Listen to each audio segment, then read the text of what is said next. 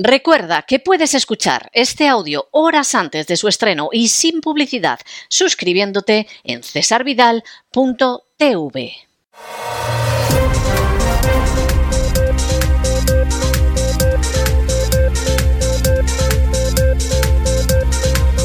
Las noticias del día. Estamos de regreso y estamos de regreso después de ese editorial que hemos dedicado a la Constitución española y a su cuadragésimo quinto aniversario. Ya en su día, hace una década larga, quien ahora se dirige a ustedes escribió un libro que se titulaba El traje del emperador, donde se analizaba esa constitución y por cierto fue un libro que obtuvo un premio de ensayo. Bueno, pues la verdad es que el juicio que hacíamos entonces sobre la constitución ha venido confirmado a lo largo de estos años, las disfunciones y contradicciones de la Constitución se han confirmado, los remedios que tendría que tener son obvios, pero hay un peligro evidentísimo que se ha ido agigantando con el paso del tiempo y es la posibilidad de que España se convierta en un simple protectorado, en, un en una simple colonia, en una simple cuenta del rosario de esclavitud de la agenda globalista. Y lo cierto es que o España al respecto reacciona o la verdad es que el camino para ser una simple colonia e incluso una colonia que sufra la balcanización está más que avanzado. Nosotros entramos en nuestro boletín de noticias y como hacemos siempre, comenzamos con el segmento dedicado a España y comenzamos con una noticia importantísima. Hace unas horas se publicaba el informe PISA y España obtenía su peor resultado histórico. Era verdaderamente de pánico. Pero desde luego, donde las cosas iban absolutamente de cráneo era en Cataluña. Cataluña cae 21 puntos en matemáticas, cae 12 puntos en ciencias y cae 22 puntos en comprensión lectora. En las Vascongadas no crean ustedes que el desplome es mucho menor. 17 puntos en matemáticas, 9 en lectura y 7 en ciencias.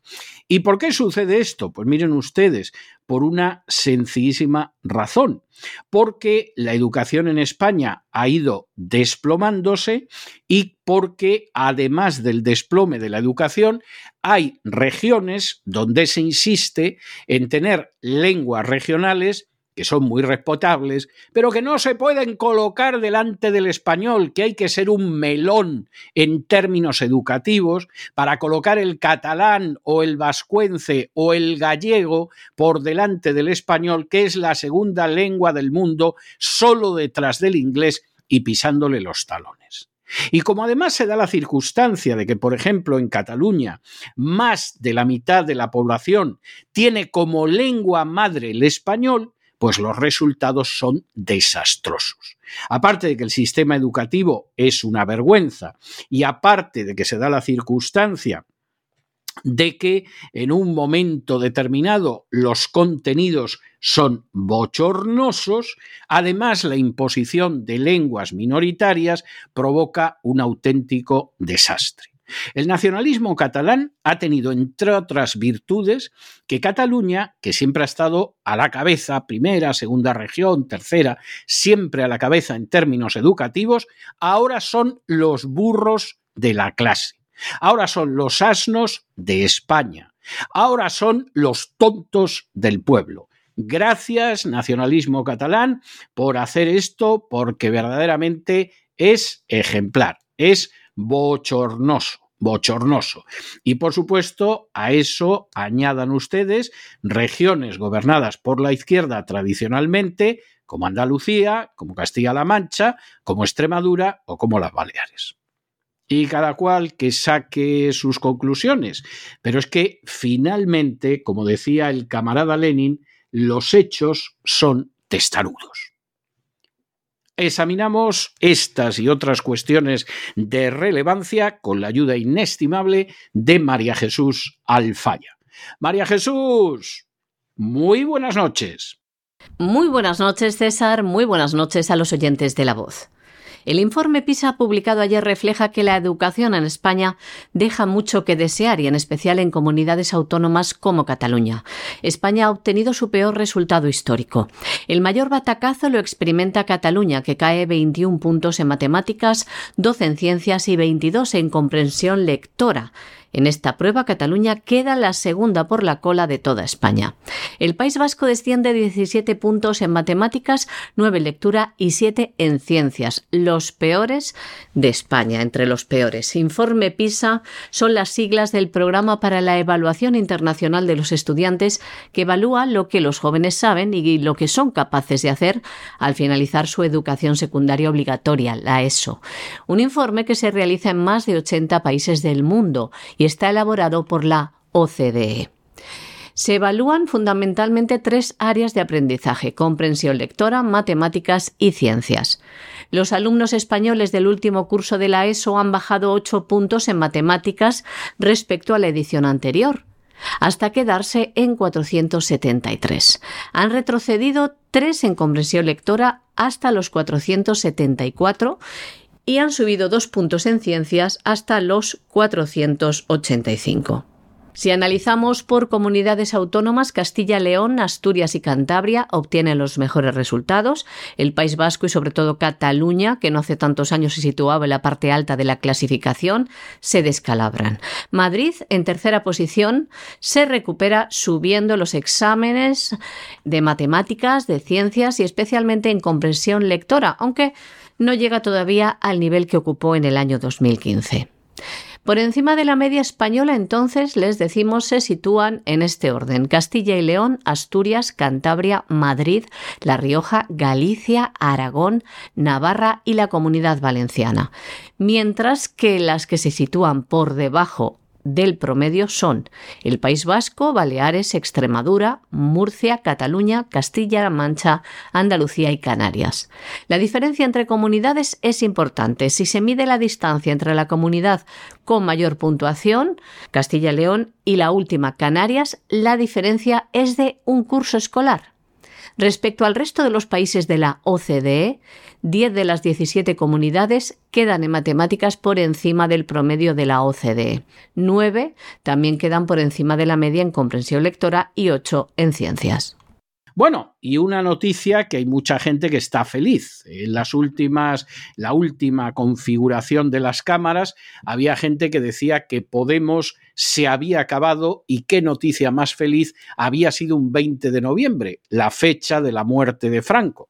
Bueno, Franco, de José Antonio Primo de Rivera y del anarquista Buenaventura Durruti, pero la que se recuerda sobre todo es la de Franco.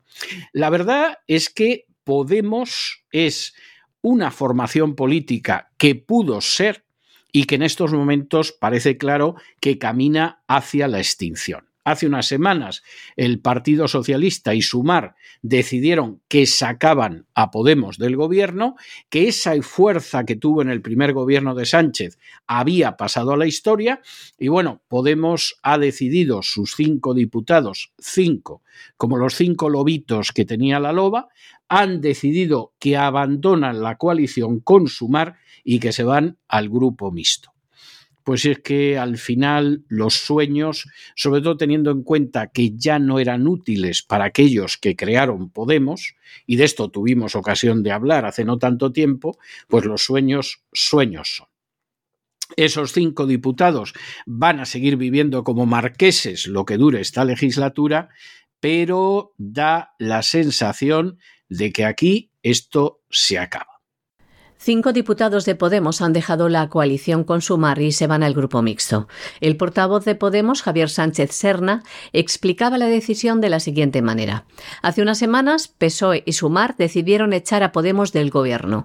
Hemos intentado hacer todo lo posible en Sumar, pero se ha demostrado imposible, por eso les anunció que desde ahora pasamos al grupo mixto. Y añadía, Sumar ha intentado impedir por todos los medios que los diputados de Podemos hagamos política. Así denunciaba cómo se les ha hecho a un lado, por ejemplo, al no permitirles participar en dos plenos a los que solicitaron asistir o el no haberles permitido contar con un portavoz adjunto en el Congreso. Pero Podemos no ha perdido económicamente hablando, ya que los diputados integrados en el grupo mixto van a ganar más que en sumar. Además de la cantidad fijada por diputado, que sería en total por los 5 8.730 euros al mes, habría que sumarle los 18.966 euros al mes que recibirían por 5 diputados, lo que supone 227.600 euros al año. Y nos vamos en estos momentos hacia Hispanoamérica y nos detenemos precisamente en Colombia. Y nos detenemos porque hace cinco años el presidente de Colombia, a la sazón Iván Duque, sacó a Colombia de UNASUR, la Unión de Naciones Sudamericanas. Bien, pues ahora Gustavo Petro ha decidido que el país se va a volver a integrar en esa unión, que realmente esto no va a servir a los intereses de la dictadura de Venezuela, sino sobre todo a Colombia, que va a tener un foro más amplio y además de tipo económico y UNASUR sale fortalecido. Y en términos generales esto no perjudica a Colombia. Suponemos que efectivamente hay gente a la que le pone de los nervios pero en absoluto es algo que vaya a dañar a Colombia. Todo lo contrario, fortalece foros alternativos y debilita, aunque parezca increíble, otros foros, como es el caso de la OEA, que está lanzada totalmente a imponer la agenda globalista, de la que Petro es un siervo pero ocasionalmente da pasos totalmente desconcertantes por independientes. Hace cinco años que Colombia salía de UNASUR, la Unión de Naciones Sudamericanas, por orden del presidente Iván Duque, y es ahora el presidente Gustavo Petro quien decidió que el país vuelva a integrarse, y hoy es cuando se ha hecho oficial esa integración de Colombia en UNASUR. Gustavo Petro dice que con ello quiere fortalecer los lazos de colaboración con los países vecinos y avanzar hacia la unidad regional. El anterior presidente de Colombia, Iván Duque, decidió sacar a Colombia de UNASUR porque consideraba que servía los intereses de la dictadura de Venezuela. Por otro lado, apostaba por acercarse a foros como la OEA, la Organización de Estados Americanos. Bueno, y nos vamos a Perú y nos vamos a Perú con una noticia verdaderamente de primera plana. Y es que el Tribunal Constitucional de Perú ha emitido una resolución en la que declara fundado el habeas corpus que se concedió en su día al antiguo presidente Alberto Fujimori y ordena que sea inmediatamente excarcelado. De hecho, existía una orden de escarcelación de la época de Kuczynski, que incluso le concedió un indulto humanitario por la edad, por su estado de salud, y que en última instancia, pues eso la justicia lo revocó inmediatamente, porque en este caso, como en otros, la justicia peruana está más en seguir consignas políticas del tipo que sean, que propiamente en hacer justicia. Y efectivamente Fujimori ha permanecido unos años más en prisión. Sale de la cárcel.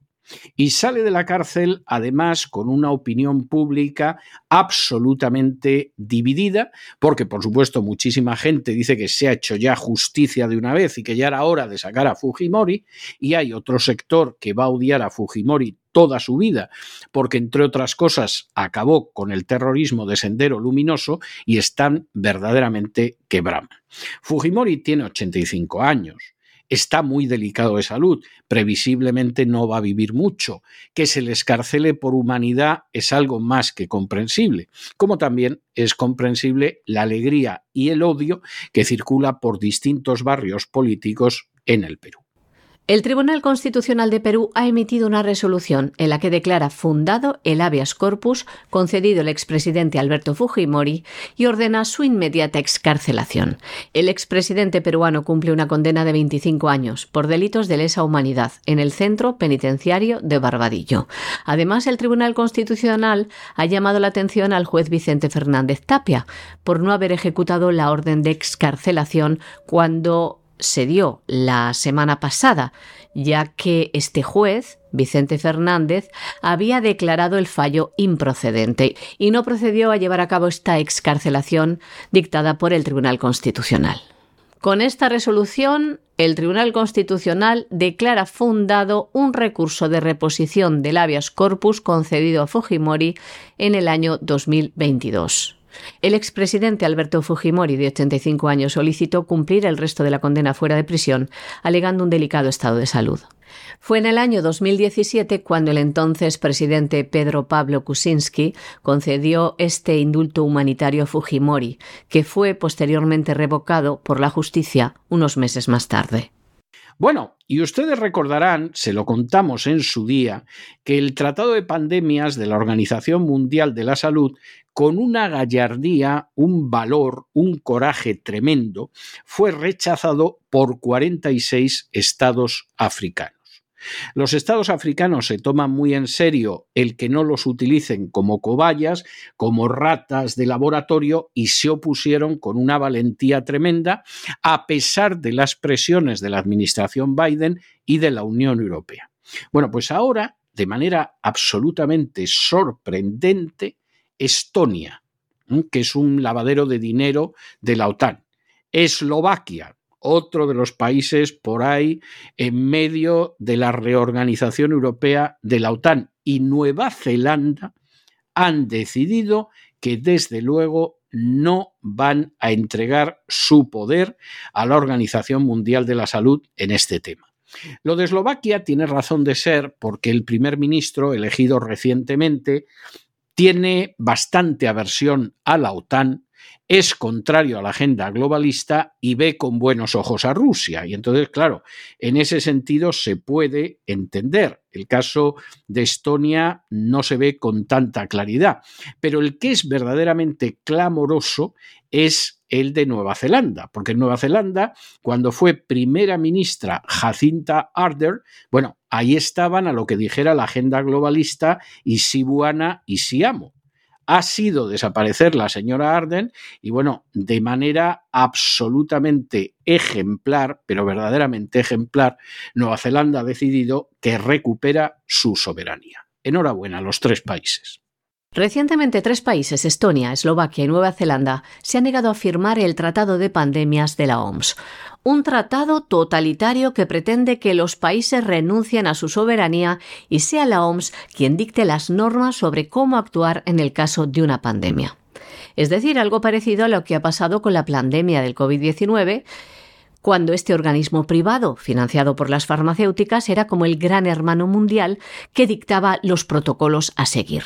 Pero ahora sería peor. La OMS sería la autoridad central de coordinación, los estados cederían su autonomía, sería por norma que tendrían que seguir estos protocolos de elaboración de una respuesta sanitaria a nivel internacional. En el caso de Nueva Zelanda ha sido la coalición de gobierno conservadora formada por tres partidos, el Partido Nacional, ACT y NZ First, quien ha dejado claro que la legislación nacional prevalece sobre cualquier acuerdo internacional y no se someterán a esta dictadura de la OMS. Este gobierno recién formado ha prometido también poner fin a todos los mandatos de vacunación que siguen en vigor. Ha prometido iniciar una investigación sobre la eficacia de las vacunas, sobre el impacto de los confinamientos y sobre la pertinencia de una gestión de las pandemias.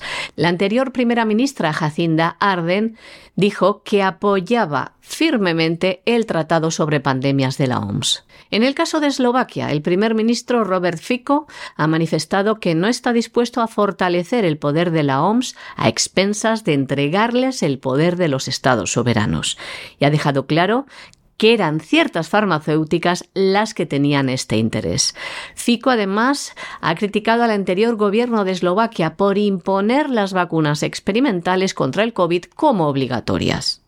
Y nos vamos a Estonia, que también, como les decimos, se ha negado a participar en las enmiendas acordadas por la Asamblea Mundial de la Salud, se ha negado a suscribir el Tratado Mundial de Pandemias de la OMS y las enmiendas al Reglamento Sanitario Internacional en su totalidad y se niegan también a una financiación adicional de la OMS, como requería esta.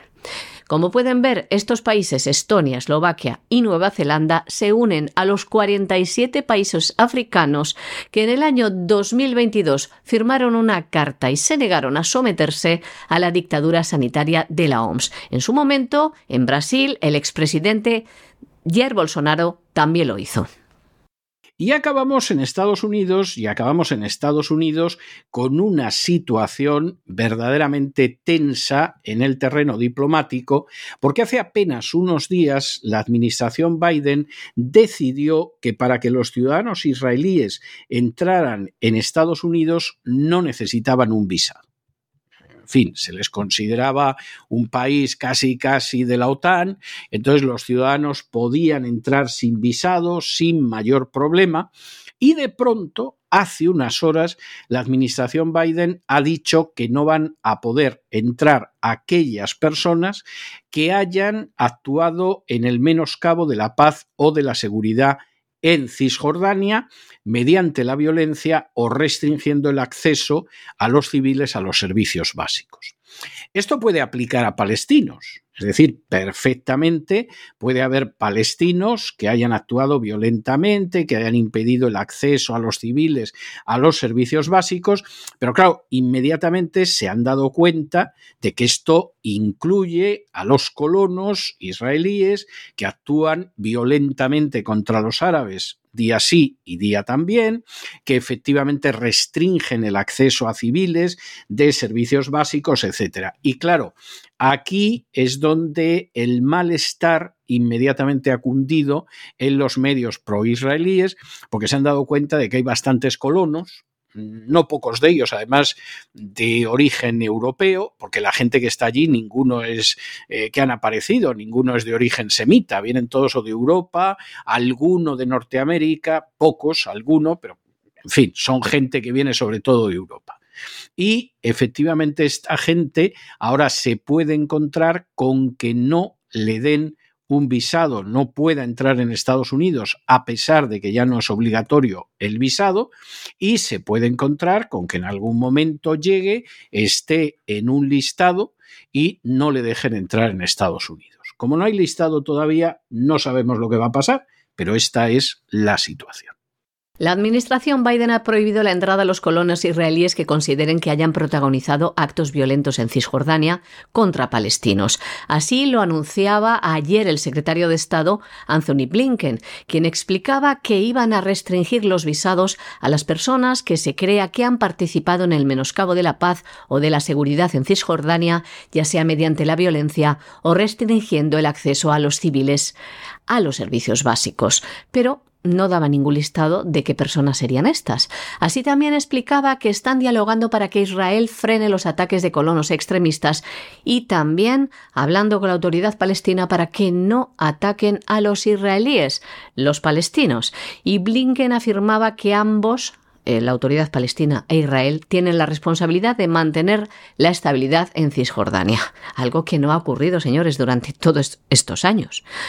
Esta medida que toma Estados Unidos de prohibir la entrada en su territorio a los colones israelíes que hayan protagonizado actos violentos en Cisjordania contra palestinos tiene lugar un mes después de que Estados Unidos concediera a Israel la entrada en el programa de exención de visado, que permite entrar a la mayoría de los ciudadanos israelíes en los Estados Unidos sin un visado. Y hasta aquí hemos llegado nosotros con nuestro boletín de hoy. María Jesús, muchas gracias, muy buenas noches, hasta mañana, Dios mediante. Muchas gracias a ti, César, muy buenas noches.